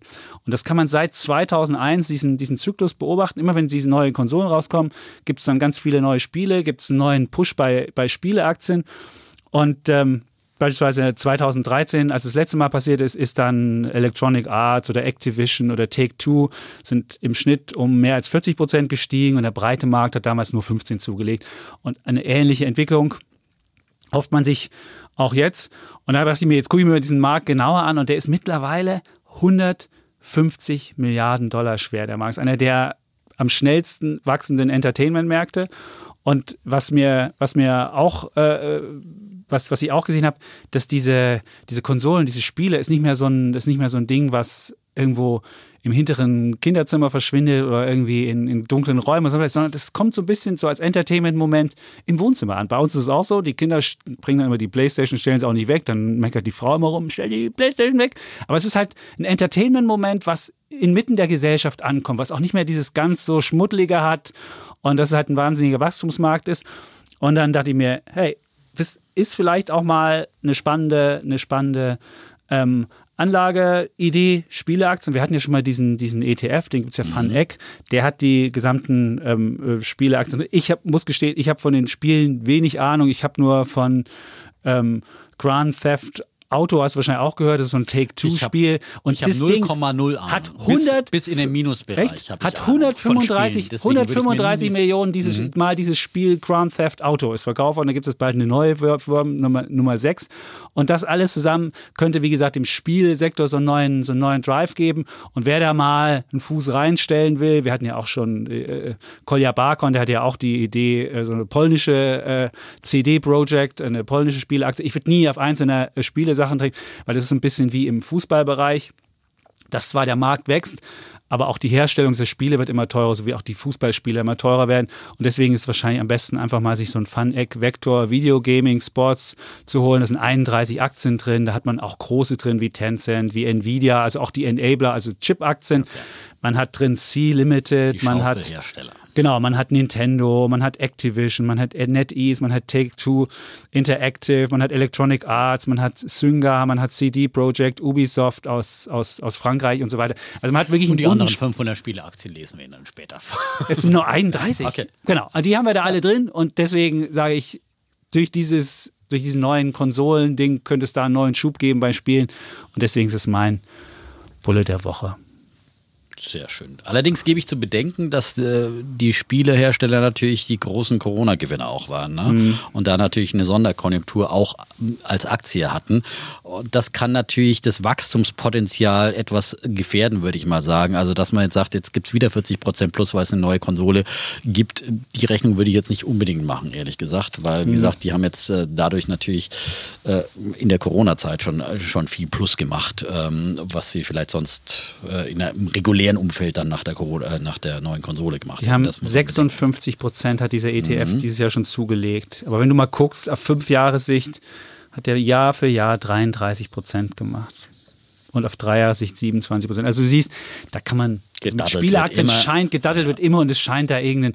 Auch für mich ist das nicht nachvollziehbar, aber ich sehe ja, wie die Kinder da gern spielen, wie das, wie das so zum, zum Entertainment-Moment, wie die auch miteinander spielen und wie die Spielehersteller es auch schaffen, so Abos abzuschließen und auch übers Internet diese Spiele anzubieten, damit du halt nicht nur einmal einen Verkauf hast, sondern irgendwie äh, jeden Monat so einen, so, einen, so einen regelmäßigen Einkommensstrom und so weiter. Also insofern, ja, ist das eine spannende Branche, die man so als Beimischung vielleicht mal nehmen könnte. Wobei mhm. das keine Empfehlung ist, sondern nur eine. Also das Idee. gilt sowieso für alle besprochenen Aktien hier, äh, in welche Richtung auch immer. Wir geben hier überhaupt keine Empfehlungen, immer nur Ideen, Handlungsideen und äh, was ihr daraus macht, das ist, bleibt euch äh, selbst überlassen. Auf eigenes Risiko, auf eigene Chance auch. Genau. Mhm. Apropos, weil du gerade Nvidia gesagt hast, die sind übrigens auch in einem neuen Fonds drin. Ich habe hier neulich mal als Bulle den äh, BET äh, Internet Leaders Fonds vorgestellt, Global Internet Leaders, ja, der super performt hat. Von aus dem Hause BET gibt es einen neuen Fonds, äh, Global Leaders. Und da ist überraschenderweise dann auch Tesla mit drin. Kam Global Leaders, wo ist der Unterschied? Global Leaders. Naja, das ist halt branchenübergreifender. Nicht so. nur Internet Leaders, sondern Global Leaders. Das sind halt dann eben äh, ähm, branchenübergreifend die okay. äh, künftigen Leaders drin. Tesla ist mit drin und Nvidia ist zum Beispiel auch mit drin jetzt hier. Hast du da auch dann sowas wie ExxonMobil drin, weil die der Nein, Leader in Nein, ich glaube, das Öl sind technologische oder? Leaders, die die meinen. So. Das sind ihre definierten Leaders, ja, so. nicht, nicht irgendwie äh, ein Index, der abgebildet wird. Okay. Wenn sie da auch wieder so ein gutes Händchen haben, oh. aber auch das keine Empfehlung, aber ähm, super gelaufen, der Fonds. der ist super ja. gelaufen, genau. Gibt es dann auch wieder verschiedene Tranchen bei dem Fonds? Eine für so, eine für so? Keine Ahnung. Okay. Wahrscheinlich, vielleicht. Gut. Ja. Gut, dann kommst du zu deinem Bullen jetzt. Zu meinem Bullen, ja. Ähm, und das wäre äh, ja einer, den du schon mal, ein Unternehmen, das du schon mal als Bulle vorgestellt hast. Damals war ich skeptisch, muss ich ehrlich gesagt sagen, weil damals war, schien dieses Unternehmen sehr hoch bewertet zu sein, was gerade äh, KUV, also Kurs-Umsatz-Verhältnis, mhm. anbelangte. Aber ich muss ehrlich auch sagen, dieses Unternehmen ist sehr, sehr schnell in seine Bewertung hineingewachsen. Das zeigt eben, was an der Börse möglich ist mit hohen Bewertungen. Wenn ein wachstumsstarkes Unternehmen da ist, dann dann äh, kann es auch äh, in hohe Bewertungen reinwachsen. Äh, und äh, dieses Unternehmen heißt Vata äh, und äh, hat zuletzt auch wieder hervorragende Zahlen vorgelegt, hat seine Umsatzprognose fürs laufende Jahr nochmal angehoben auf 840 bis 860 Millionen Euro und 2019 waren es gerade mal 362 Millionen. Auch die Gewinnprognose wurde angehoben auf bis zu 235 Millionen Euro. Ähm, bereinigtes Ergebnis ähm, ähm, und äh, operatives Ergebnis im letzten Jahr waren 97,5 Millionen Euro. Also das Unternehmen wächst rasant und äh, es profitiert eben vom vor allem vom Kopfhörerboom, vom Boom des kabellosen Kopfhörers. Und deswegen ist man weiter deutlich optimistisch eben für diese Geschäfte, vor allem weil dieses Kerngeschäft so brummt. Das zeigte ein Beispiel, das neue iPhone, iPhone 12 hat ja in Zukunft keinen äh, Kopfhörer mit Kabel mehr als kostenlose Beilage mit dabei, sondern ähm, man setzt jetzt eben darauf, dass sich äh, die Kunden dann entweder schon selber einen kostenlosen, einen, einen Kabelkopfhörer zu Hause haben oder dass sie natürlich dann sich nochmal zusätzlich einen AirPod kaufen. Und das ist der Trend, der unaufhaltsam ist, mal wieder von Apple losgetreten damals. Und ähm, um in den breiten Markt anzukommen, und davon profitiert eben Warta. Warta hatte ja zuletzt mit enormen Problemen zu kämpfen. Da gab es Patentstreitig, Rechtsstreitigkeiten, Nachahmerprodukte und vieles, vieles mehr. Und die hat man äh, peu à peu aus dem Weg geräumt. Mit dem Großkunden Samsung hat man da eine Einigung erzielt. Äh, eben, man hat die nicht mehr wegen des Kaufs von Nachahmerprodukten dann verklagt und wegen Patentsverletzung hat da äh, gleichzeitig neue Lieferverträge vereinbart. Ähm, dann hat, hat man ähm, vor allem, das ist ein ganz großer, möglicherweise Game Changer. Ähm, man entwickelt eben seine Batterietechnologie weiter, auch in Richtung möglicherweise, und das ist die Fantasie, die bei Avata mitspielt, äh, in Richtung E-Mobilität, in Richtung E-Batterien. Da gab es eine riesige Förderung. Im Juni, am 30. Juni kam der Altmaier vorbei mit einem Geldkoffer sozusagen 300 Millionen Euro Förderung für Warta bis zum Jahr 2024 vom Bund und Bayern und Baden-Württemberg. In beiden Bundesländern ist äh, Warta angesiedelt und äh, damals eben beim Umsatz von 362 Millionen. Da sieht man, welche Dimension diese Förderung hat. Ja, zur Förderung eben der, e, äh, der, der Batterietechnik, weil da setzt ja der Bund sehr stark drauf, dass man Batterietechnik in Deutschland eben auch fördern will und natürlich mit dem Ziel für Autobatterien, für E-Mobilität, also nicht die kleine Autobatterie, sondern für E-Mobilitätsbatterien ähm, hier eine Massenproduktion erreichen will. Und das fördert der Bund bei Vata. Äh, Vata macht es jetzt auch Schritt für Schritt und will jetzt erstmal Pilotanlage herstellen bis im Jahr 2000, bis Ende 2021 und da sollen dann für Roboter fahrerlose Transportsysteme und dergleichen und vor allem auch Energiespeicher, da sieht Warte auch einen riesen Wachstumsmarkt, weil jetzt immer mehr Solarförderung ausläuft und immer mehr dann ihre Solarenergie selber zu Hause speichern, weil das dann einfach viel einträglicher ist. Ein Riesenmarkt, also viele, viele Riesenmärkte, die Warta bedient und deswegen äh, ja, ist äh, Warta meines Erachtens jetzt auch wirklich eine aussichtsreiche Aktie. Ich habe die auch schon länger äh, im Depot schon, äh, irgendwann habe ich sie mir dann immer wieder mal angeschaut und dachte, Mensch, das kann man doch mal zugreifen. Und die ist jetzt wirklich, im letzten Jahr hatte sie diesen absoluten Hype, 2019. Mhm. Ähm, und in diesem Jahr ist sie ja ähm, schwacher gelaufen, also seit Jahresanfang minus von 10 Prozent. Zwischendrin natürlich auch die Corona-Krise runtergeprügelt auf 55 Euro. Jetzt aktuell steht sie bei ungefähr ähm, 110 Euro, 111 Euro sowas, ja. Und ähm, wie gesagt, äh, seitdem haben sich aber die äh, Zahlen äh, viel, viel anders. Die haben noch dazu ihr Haushaltsbatteriengeschäft äh, mit den äh, ja, normalen Batterien, wie man sie aus dem Supermarkt kennt, ja, äh, auch von Energizer zurückgekauft. Das hat eben auch zu diesem Umsatzwachstum natürlich beigetragen. Also es tut sich in vielen Fronten was und ähm, jetzt ist, finde ich, auch dieser Hype, den wir im letzten Jahr gesehen haben, was mich letztes Jahr vorsichtig gestimmt hatte, etwas raus. Die Aktie läuft seitwärts. Es gibt auch viele Shortseller, die da noch drauf spekulieren, aber die manchmal manche lösen ihre Position jetzt auch wieder auf. Und deswegen finde ich persönlich Warta interessant und ist jetzt eine Aktie, die jetzt eben noch nicht so gestiegen ist, wie äh, Chapis gerade sagte, dass alle momentan einfach so durch die Decke gehen. So ist es dann eben auch nicht, äh, sondern es gibt immer wieder ein paar zurückgebliebene äh, und die muss man dann einfach nur entdecken. Und ich glaube, dass Warta schon einfach äh, da viel Potenzial hat bei diesen Wachstumszahlen, muss man einfach mal sehen. Und ähm, wir haben aktuell ein KGV, Kursgewinnverhältnis von 47, aber für nächstes Jahr ist das Kursgewinnverhältnis nur bei 26. Und das ist für ein Wachstumsunternehmen wirklich sehr, sehr niedrig.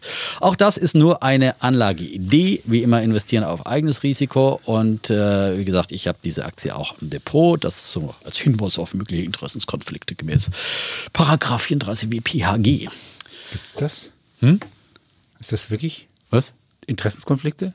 Paragraph ja, 34 WPHG? Ich glaube schon. Okay. Ich meine super. schon. Ich glaube. Ich habe die Aktie ja selbst. Ich gucke da auch immer drauf. Hast du die auch so, immer noch? Ich habe die immer noch. Ich habe die damals so. Ich, die hat damals irgendwann mal eingebaut, habe ich die zu 90 gekauft. Da ja, ging sie noch auf 70 und ich dachte mir, was für ein Depp.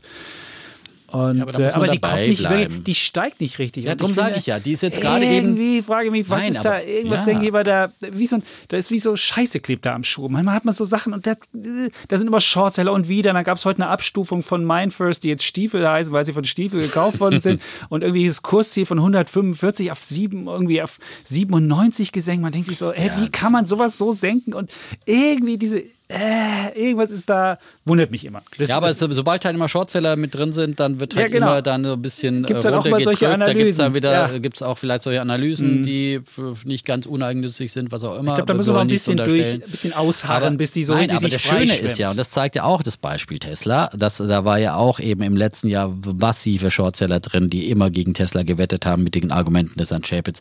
Und äh, wenn die werden irgendwann mal aus dem Markt äh, gedrückt und mit steigenden Kursen. Und spätestens, wenn irgendwie Warta mal Fortschritte in Sachen E-Mobilität verkündet, ja, dann gibt es für Warta eine ganz andere Bewertung. Da muss, kann man sie vergleichen eben mit den, mit den äh, Autobatterieherstellern, äh, äh eben den E-Mobilitätsbatterieherstellern wie, wie Cuttle und was auch immer, Samsung, SDI und so weiter. Und dann werden die in ganz neue Bewertungsschemata reinpassen. Und dann, warum soll sich eine Warta nicht äh, Das ist ein, das kann wirklich ein Tenbagger-Kandidat sein. Das, also das glaube ich, auf Jahre gesehen kann sich diese Aktie verzehnfachen. Das ist, das ist äh, auf jeden Fall möglich, weil die haben aktuell eine Marktkapitalisierung 4,4 Milliarden. 4,4 Milliarden. Ja, 4,4 Und was ist das im Vergleich zu den Cuttles dieser Welt, die dann, äh, äh, was auch immer, im, im, im zweistelligen Milliardenbereich auf jeden Fall unterwegs sind? Also warum soll das nicht vorstellbar sein, auch für Warta aus Ellwangen und Nördlingen? Da bin ich mal vorbeigefahren. Das ist ja nahe meiner fränkischen Heimat. Okay. Und das ist wirklich beachtlich für diese Werke. Da wurde gerade ein neues Werk gebaut und die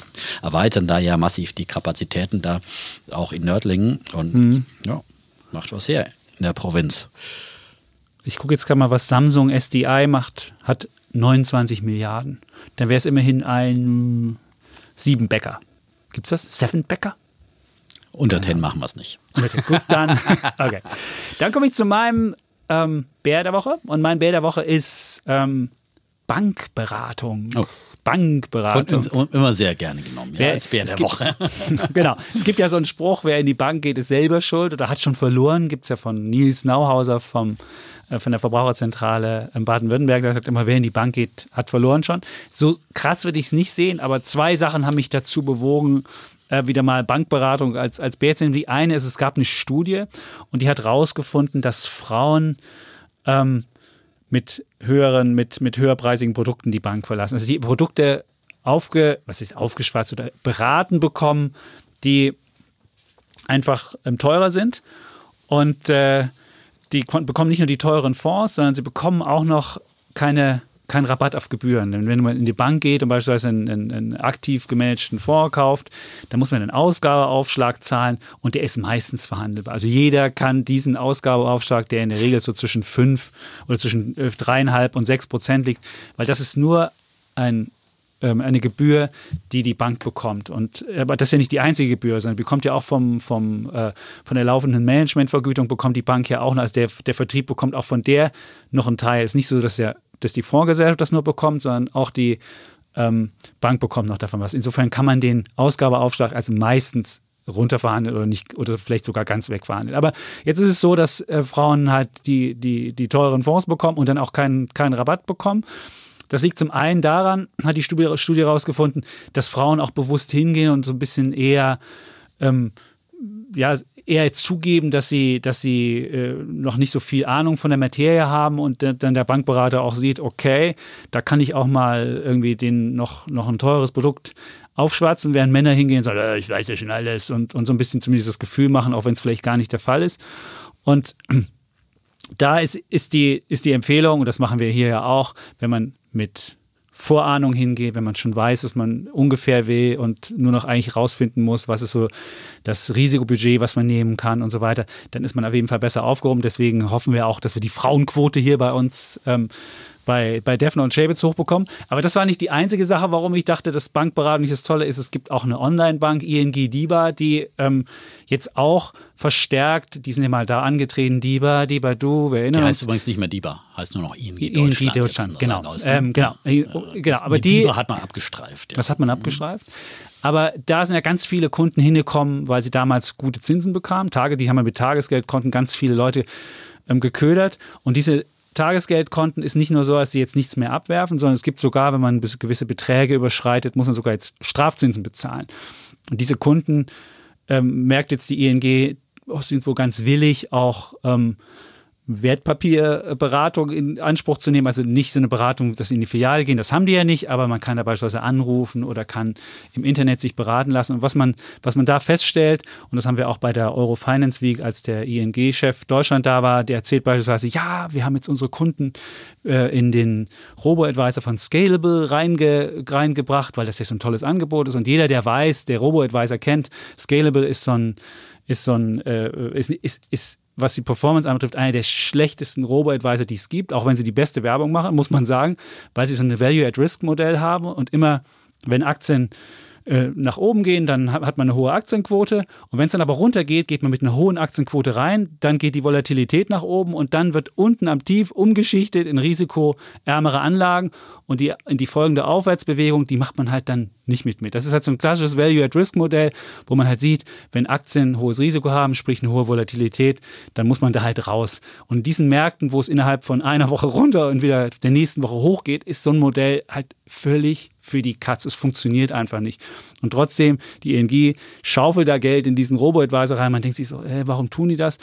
Und dann äh, hat letztens äh, der Kollege auch mal, der Kollege Eckert, haben wir mal recherchiert, was sind so die Lieblingskunden der, die Lieblingsfonds der Kunden. Und dann hat die ENG ihre, ihre Lieblingsfonds gemacht und der Lieblingsfonds der Kunden ist der Morgan Stanley Global Opportunity Fund. Und kein Mensch bei der ING, würde ich vermuten, wird sich aus eigenen Stücken den Morgan Stanley Global Opportunity Fund. Der ist ein Fonds, der kann, der kann toll sein, der ist auch gar nicht schlecht gelaufen, aber der weist sich dadurch aus, dass er hohen Ausgabeaufschlag hat und dass er eine hohe Managementgebühr hat, die nämlich mit 1,6 wirklich extrem hoch ist. Und da muss ich ehrlich sagen, wenn jetzt sogar schon Online-Banken damit anfangen, so ein bisschen dieses, naja, wir verdienen nichts mehr mit Zinsprodukten, also müssen wir jetzt mit, mit, äh, mit solchen Wertpapiersachen, was wir so und Leute dann in Produkte reintrinken, nur weil es eine hohe Gebühr für gibt oder weil sie eine hohe äh, Vergütung für bekommen, das finde ich halt wirklich eine nicht so dolle Sache. Und bei gerade bei Online-Banken geht man davon aus, dass da Menschen hingehen, die eigenbestimmt äh, durch die Welt gehen und die eigentlich tolle Produkte sich kaufen. Und wenn die jetzt auch noch irgendwie in Anführungsstrichen in solche Produkte reingedrängt werden, dann finde ich das sehr, sehr misslich. Und deswegen, ich will jetzt nicht eine einzelne Bank an den Pranger stellen, aber Bankberatung insgesamt, ich finde, die Banken müssen endlich mal kapieren, dass es nicht mehr darum gehen kann, dass sie selbst den besten Schnitt bekommen, sondern dass es darum gehen muss, dass der Kunde im Mittelpunkt steht. Und die Kunden sind so dankbar, wenn sie eine gute Empfehlung bekommen, so wie unsere Menschen, die ja hier auch im Podcast zuhören und die eine oder andere Idee aufschnappen, ja auch dankbar sind. Und dann kann man mit den Leuten ganz andere Gewinne vielleicht irgendwie erwirtschaften oder kann den Leuten noch einen Aktiensparplan oder was auch immer als zusätzliche Produkte machen, aber nicht einfach die Produkte verkaufen, die die höchsten Provisionen ähm, den Banken versprechen. Deswegen mein Bär der Woche. Bankenprovision, äh, Bankenberatung, nicht Bankenprovision, ja, weil die Banken immer noch nicht kapiert ja. haben. Also ich verstehe es immer nicht, warum es nicht, also, wo die Leute wirklich in Deutschland jetzt wirklich wertpapierfreudig werden, aktienfreudig. Warum kann man denn nicht sagen, hey, wir gucken euch die coolsten Produkte raus und nicht die mit der höchsten Gebühr? Also ich verstehe. Ja. Nicht. Ja. Deswegen aber ist es umso wichtiger, dass man sich selber informiert, auch wenn man zum Bankberater geht, dass man sich vorher informiert, äh, weil es ist einfach, man geht zu einem Verkäufer ja, und nicht zu einem neutralen, unabhängigen Berater. Das muss man sich einfach immer wieder bewusst sein und deswegen informieren, informieren, informieren, Basiswissen aneignen, Produktwissen aneignen und im Zweifel eben zu den günstigeren ETFs greifen. Allerdings habe ich eurem Artikel, dem äh, Artikel von Daniel D. Eckert, ja. ja gerade äh, jubiliert ja. und Chapitz äh, ja. entnommen, dass es zuletzt ja auch aktive Fonds durchaus teilweise besser gelaufen sind als das die stimmt. von uns immer hochgelobten ETFs. Ne? Also das, kann, das ist jetzt auch nicht so, das dass die gar nichts können. Nein, nein, nein, nein das, wenn das will sie, ich gar nicht sagen. Wenn sie outperformen, äh, also ich finde halt, wie gesagt, äh, auch wenn man größere Anlagesummen dann hat, dann kann man auch mal auch da diversifizieren und sagen, aktive Fonds und ETFs kann man auch aufteilen. Dann zahlt man beim einen ein bisschen mehr Gebühren, aber der muss halt dann auch Leistung bringen. Und so ist es.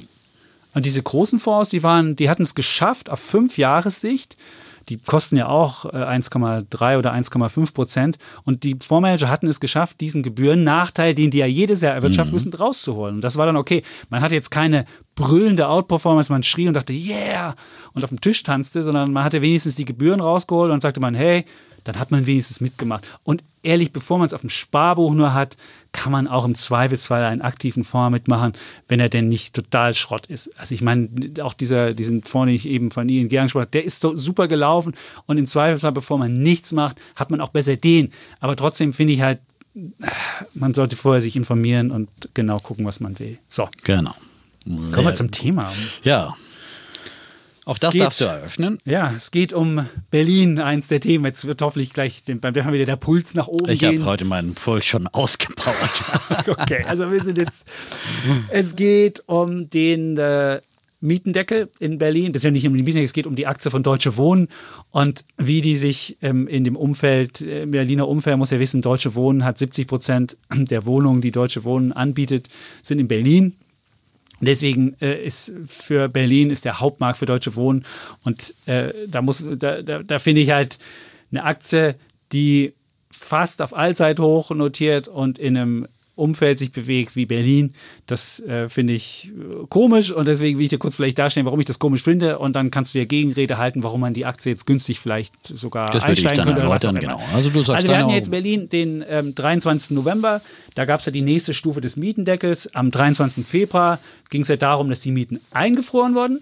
Und am 23. November ging es jetzt darum, wenn Mieten ein gewisses über ein gewisses Niveau zu teuer sind, also wenn sie 120 Prozent eines vorher festgelegten Niveaus überschreiten, dann ähm, kann man als Mieter eine Zurücksetzung der Miete verlangen, also eine Mietminderung. So, und das ist äh, eigentlich ein, damit wird eigentlich in einen Vertrag eingegriffen, den man mit einem Vermieter gemacht hat.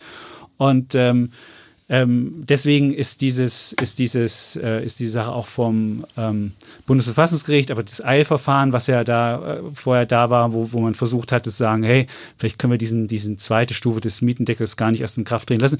Da hat das Bundesverfassungsgericht gesagt, nee, das wollen wir erstmal in Ruhe ähm, ausdiskutieren. Der Schaden, der möglicherweise dadurch entsteht, sei nicht so groß oder die, die Eile sei nicht geboten, deswegen könnte man das, könnte man das machen.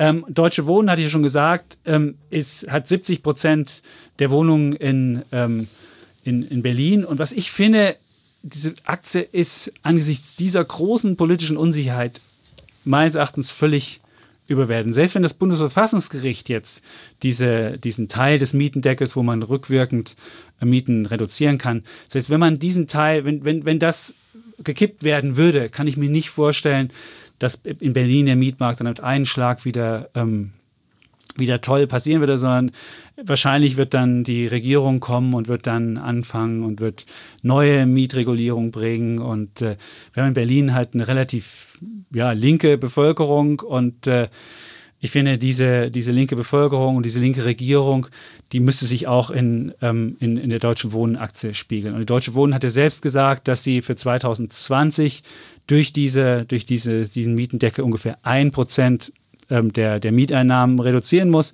und für nächstes Jahr ungefähr ähm, vier Prozent reduzieren muss. Aber was, das ist in meines Erachtens in der Aktie noch überhaupt nicht drin und was in der Aktie auch nicht drin ist, was nebenbei noch passiert, neben diesem Mietengesetz. Es gibt nämlich schon wieder das nächste, das, das Referendum ähm, Deutsche Wohnen enteignen. Davon hatten wir ja vorhin schon diskutiert. Da gab es ja schon Phase 1 und die war ja schon erfolgreich gelaufen. Da gab es ja 20.000 ähm, Unterschriften, brauchte man für Phase 1. Da hat man ja 77.000 Unterschriften bekommen. Die sind dann dem Senat vorgelegt worden. Die haben dann gesagt, die Unterschriften wären alle okay. Am 17. September haben die das gemacht. Und nun äh, muss in den nächsten äh, vier Monaten der Berliner Senat darüber befinden, über dieses Volksbegehren Deutsche Wohnen enteignen, was man denn damit macht. Und danach kann dann ein neues Referendum kommen und wenn dann die, die Initiatoren es schaffen, 170.000 ähm, Stimmen dafür zu sammeln, dann könnte es passieren, dass ähm, ja, Deutsche Wohnen enteignet wird und dann äh, mit einem Schlag Deutsche Wohnen von ihren 162.000 Wohnungen, die sie haben, und 115.000 sind in Berlin, dass dann halt die 115.000 in Berlin ja in irgendeiner Form enteignet werden, dann kriegen sie natürlich einen gewissen Ausgleich, aber nicht das, was, glaube ich, in der Aktie drin ist. Das Zweite, was noch dazu kommt, ist so eine, so eine gibt sogar so eine, so eine ähm, Aktivistengruppe, das Rote Berlin. Und wenn man sieht, wie da gekämpft wird und wie die versuchen, immer auch da äh, gegen so einen Miet, Miet, äh, in Anführungsstrichen Mietwucher vorzugehen, da sieht man auch, was da noch alles auf, auf äh, Deutsche Wohnen zukommt. Was die dies Jahr schon gemacht haben, die haben ihren Immobilienportfolio mal eben um 6% hochgewertet, haben gesagt, naja, die Immobilienpreise in Berlin sind ja gestiegen, dann können wir unser ganzes Portfolio mal 6% ähm, ähm, ähm, teurer machen. Also da hat man schon versucht, mit, mit so einer Hochwertung irgendwie die ohnehin schon sinkenden Mieteinnahmen in irgendeiner Form zu, zu naja, wettzumachen. Und die, meines Erachtens wird sich die Gewinnqualität 2021 nochmal deutlich verschlechtern, nicht nur wegen des Mietendeckels, sondern was auch noch dazu kommt, was die, was die äh, Investoren überhaupt nicht sehen, ist das neue CO2-Bonalisierungsgesetz, was die Grünen ja auf ihrem Parteitag auch am Wochenende ähm, gesagt haben, dass sie es durchsetzen wollen. Und wenn die Grünen irgendwann an die Regierung kommen, was ja so aussieht zur Bundestagswahl, dann wird das eine neue Belastung für die werden. Das müssen sie wahnsinnig was investieren. Auch diese Investitionen sind überhaupt nicht in diesem, in diesem äh, Preis mit drin. Und ähm, ja, Bevölkerungswachstum rückläufig in Berlin und so weiter. Also es gibt Was? viele andere Sachen. Rückläufig, es wächst nicht mehr so stark. Also es, es wächst ja, nicht mehr so. Das ja, Wachstum ja ist rückläufig. Ja, ja das gut, aber trotzdem also auch da kannst du nicht mehr so viel, ja? so viel aufnehmen. Und insofern sage ich, die Aktie ist, ich weiß nicht, wo sie jetzt ist, ich könnte mal gucken, ich glaube über 40. Ähm, meines Erachtens wird sie von dem Niveau aus, äh, ist, sie, ist sie wirklich überbewertet. Ist gerade heute äh, unter die 40-Marke 40, gerutscht. Genau da gab es auch negative Analysteneinschätzungen und jetzt eben seit dem Berliner Mietendeckel, ja. seit gestern, äh, gibt die Aktie nach. Und ich habe sie mir übrigens genau gestern Vormittag schon gekauft, ein bisschen zu früh, auch bevor wir überhaupt darüber gesprochen haben, ob wir das als Thema machen mhm. wollen oder nicht. Ja? Und dann hast du vorgeschlagen, lass uns doch mal über Deutsche Wohnen reden. Dann habe ich gesagt, ja, habe ich heute gekauft, also können wir gerne drüber reden. Habe ich äh, in der Tat dann eine eher bullische Einschätzung dazu und sicherlich hätte ich die noch ein bisschen günstiger vielleicht kaufen können und vielleicht kann man sie noch etwas günstiger kaufen, das weiß man nie so. Ähm, aber ich glaube, das ist äh, auf jeden Fall für denjenigen, der keine Immobilien hat, da, da, bin ich jetzt ein bisschen auf der anderen Seite, aber ähm, eine gute Diversifizierung äh, als Immobilienanteil im Depot und ähm, man muss sehen, dass ähm, der Net Asset Value je Aktie, also also der Netto-Inventarwert, also äh, Immobilien im Prinzip ohne Schulden, abzüglich der Schulden ähm, bei der Aktie bei 47,90 Euro liegt. Und äh, das also deutlich über der Aktie schon mal ist. Ähm, und äh, dass trotzdem die Immobilien sehr niedrig bewertet sind. Und nämlich bei den vermieteten Immobilien sind die pro Quadratmeter mit rund 2500 Euro bewertet. Und da hat der Vorstandsvorsitzende Zahn auch neulich im Aktionäreninterview gegeben und gesagt, also das wäre ja deutlich zu niedrig bewertet. Ähm, ähm die Marktpreise lägen eher so um die 5000 Euro für vermietete. Doch nicht die, doch nicht die Wohnung hat er so gesagt.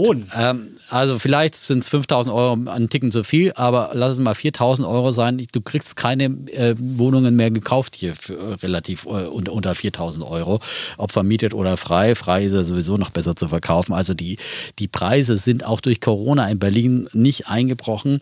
Und ähm, Deutsche Wohnen hat ja nicht nur in Berlin Wohnungen, sondern sie haben auch in anderen Städten. Aber natürlich ist der Schwerpunkt in Berlin, wie du richtig gesagt hast, äh, mit 116.000. Sie investieren aber auch in Neubau, zum Beispiel in München. Ähm, sie haben da 15.000 Wohnungen von einem äh, mit Hilfe eines Wohnungsentwicklers übernommen, also ein Volumen von etwa 5 Milliarden Euro, das da entwickelt wird und ähm, die äh, Investitionskosten, die sind da unterhalb der derzeitigen Kaufpreise. Also auch da ähm, könnte ein Geschäft, sie entwickeln ihren Bestand weiter. Und letztendlich ist natürlich die große Chance, äh, dass der Mietendeckel kassiert wird vom Bundesverfassungsgericht. Und das könnte natürlich vor allem der Aktie dann einen deutlichen Sprung nach oben verschaffen. Meiner Meinung nach und so viele Experten sagen, dass dieses Mietendeckelgesetz so klar in so vielen Punkten verfasst, das habe ich ja schon mehrfach hier ausgeführt, ja. Und diese Mietabsenkung, die jetzt zum 23. November, das ist die größte Frechheit überhaupt. Ähm, und das muss vom Verfassungsgericht äh, kassiert werden, weil das ist wirklich nicht mehr mit Eigentumsrechten im Grundgesetz vereinbar. Und äh, das kann ich mir nicht anders vorstellen. Ansonsten glaube ich wirklich nicht mehr an, an diese Republik. Ähm, und äh, solche Enteignungsfantasien, wie sie von diesen Volksinitiativen und von Leuten wie Kevin Kühnert und so weiter ständig propagiert werden, äh, das wird auch nicht kommen. Und wenn dann nur zu einer Entschädigung, die dann auch äh, sozusagen fast äh, marktpreiskonform äh, Deutsche Wohnen dann bei in solcher äh, einem Fall entschädigen würde. Also da ist jetzt nicht so dieses ganz ganz große politische Risiko, das man da fürchten muss. Und letztendlich, glaube ich, ähm, werden durch den Mietendeckel vor allem die Privaten, die kleinen Vermieter bestraft, weil die eben äh, keine Ausweichmöglichkeiten haben, weil die äh, großen Konzerne, die holen sich das Geld dann wieder über die Nebenkosten herein und haben dann wieder ihren eigenen Hausmeisterservice, den sie da in Rechnung stellen und so weiter und so fort, was man da alles äh, machen kann. Das alles kann der Kleine nicht machen. Der Kleine ist wirklich gearscht. Ich habe gestern im Inforadio eine Protagonistin gehört, zum im, Beitrag zum Mietendeckel, die dann sagte, ja, ich habe mein ganzes, es war eine Künstlerin, Freischaffende, die gesagt, ich wollte was für meine Altersvorsorge tun, ja, und habe das alles, mein Erspartes irgendwie in eine Altbauwohnung gesteckt, die Sanierung wurde viel teurer, alles wurde viel, viel teurer, ja, und habe gehofft, dass ich dadurch äh, ein bisschen Rendite machen kann, habe sie möbliert vermietet und jetzt muss sie irgendwie die Wohnung, äh, die, die Miete von, 5 Euro, äh, von 10 Euro auf 5 Euro senken, ja, hat irgendwie noch, und wenn sie dann die ganzen Instandhaltungskosten, die man ständig beim Altbau hat, und jemand ständig in der Wohnung hat, abzieht, dann bleiben irgendwie noch immer 100 Euro im Monat drüber, übrig dafür, dass ihr ganzes Vermögen da drin steckt, ihr ganzes Erspartes. Also das ist, da werden vor allem die kleinen Leute gearscht, die kleinen Vermieter, die was für ihre Altersvorsorge tun. Das muss die Politik auch einfach mal kapieren. Und stattdessen werden äh, sozusagen Leute privilegiert, die äh, äh, in teuren Altbauwohnungen äh, wohnen und sich das locker leisten können und äh, dann einfach der Professor, gab es noch ein schönes Plakat vom Haus äh, und Grundverein, die Studentin spart 1 Euro pro Quadratmeter und der Professor, glaube ich, spart irgendwie, keine Ahnung, 12 Euro oder irgendwas, welche Summe auch immer da möglich ist. Und das trifft nämlich genau die Gutverdiener, die in den schönen Altbauwohnungen sitzen, die dann dadurch jetzt hier plötzlich viel, viel weniger Miete zahlen müssen. Also politisch, das ist nur ein kleiner Seitenhieb für alle, die es noch nicht in früheren Ausgaben gehört hatten. deswegen glaube ich, dass die Verfassungsgericht wird dieses, äh, Gesetz in Grund und Boden äh, verdammen, äh, da wo es hingehört. Äh, äh ein Replik an die ehemalige DDR und äh, die rot-rot-grüne Regierung. Ja. Das glaube ich, also, da muss ich erstmal, was das Verfassungsgericht anbetrifft, es gibt ja zwei Teile. Der, des, äh, die, des, des, der Mietendeckel, der glaube ich das hat ja mit einer Mietpreisbremse zu tun, die hat ja auch schon mal ein Bundesverfassungsgericht sogar durchgewunken. Genau, also das gibt es ja noch. Die Mietpreisbremse wird ja bleiben. Genau, die Mietpreisbremse, ja. weil du sagst, das gesamte Gesetz nein, wird man in nein, Bausch und Bogen reden. Aber das nein, andere ist diese Reduzierung.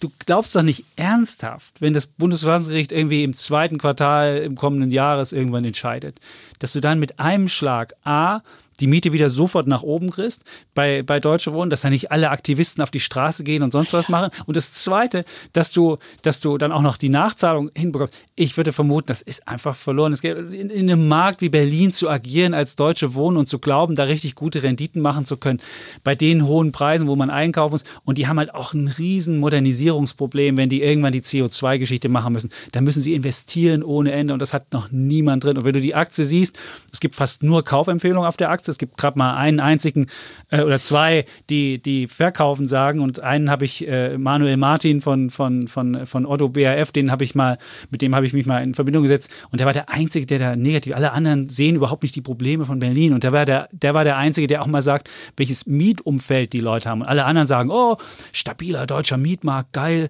Zinsen niedrig. Und das ist noch ein zweites Problem, was noch kommt. Jetzt sollten die Zinsen irgendwann mal nach oben gehen dann sind diese Buden, die wirklich nur darauf, äh, die, die ja, die ja so, ein, so eine Arbitrage-Sache machen, du kaufst eine Wohnung mit, mit niedriger, mit einem niedrigen, ähm, mit einem niedrigen Zins und wenn dieser Zins, der niedrige Zins wegfällt, hast du kannst du nicht mehr so günstig deine, deine Sachen äh, hebeln und deine, deine Renditen machen.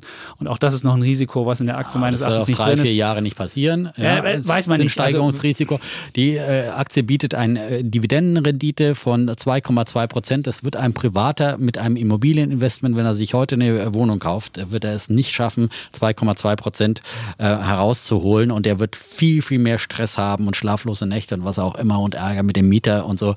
Da kann er wirklich ein Immobilieninvestment viel günstiger haben und äh, weiß, das sind professionellen Menschen. Äh, Händen und Große haben einfach Größenvorteile und können auch äh, mit, mit allen möglichen Dingen flexibler umgehen und äh, ähm, wie gesagt, sind in anderen Städten auch aktiv und äh, und Berlin kann hier Berlin. auch nicht weiter diesen Sozialismusweg gehen, sonst haben wir wieder DDR 2.0 und dann verfallen hier sowieso die Häuser und alles, ja. Und, äh, und der Markt in Berlin, der ist weiter intakt und äh, Zahn hat es auch verglichen gesagt, in allen anderen Metropolen in Europa sind die, sind die Preise viel, viel höher. Berlin ist nach wie vor eine Stadt, die junge Leute überall aus der Welt anzieht und äh, die einen Zuzug hat, ja, auch wenn das Tempo sich vielleicht etwas verlangsamt, aber äh, Berlin ist eine der begehrt, ist die begehrteste beliebteste Stadt in äh, Deutschland und eine der begehrtesten in Europa und alle wollen hierher.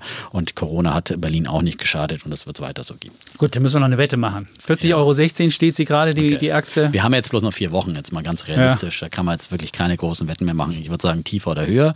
Gut. Ähm, und na, gut. sagen wir mal die 40 Euro als runde Marke. Kann man sich gut merken. Kann man sich merken. 40. War es ja heute auch schon mal drunter, unter der 40.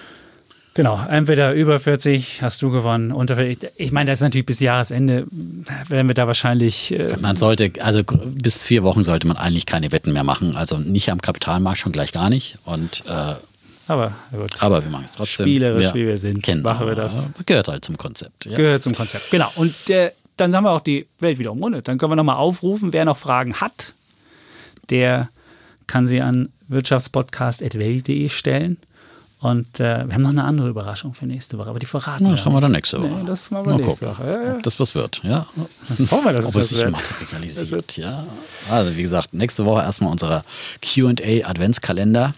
Viele Türchen, die wir bitte wirklich an, äh, als E-Mail schicken, dann haben wir es dann am, am einfachsten. Auch wer schon mal bei Instagram irgendwann mal eine Frage geschickt hat, schickt die am besten nochmal an Wirtschaftspodcast. Dann haben wir sie wirklich in unserem Genau. Zentralarchiv. Und Zentralarchiv und dann wollen wir sie zu 24 äh, ähm, Türchen bündeln und dann werden wir sie hoffentlich äh, alle Fragen beantworten und dann können alle Leute ganz zufrieden nochmal ihr In ihrer friedliche Adventszeit starten. So ist es. Und können vielleicht auch, wenn es jemand Weihnachtsgeld kriegt, weiß er mal, was er mit dem Weihnachtsgeld machen soll. Es gibt viele, die haben jetzt noch Weihnachtsgeld bekommen. Und vielleicht gibt es ja dieses, Geld, dieses Jahr äh, von der Oma eher Geld als Geschenke, weil Vielleicht man auch nicht das. hinfahren kann, man weiß es nicht. Ja. Auf jeden Fall hat man auf jeden Fall gute Ideen dann im Kopf und äh, wer noch ganz viel Geld hat und auch noch Fragen hat, wie gesagt, wirtschaftspodcast.welt.de. Super. So ist es. Ansonsten sagen wir wie immer Tschüss und Ciao. Bleiben Bulle und Bär, Defner und Chapitz.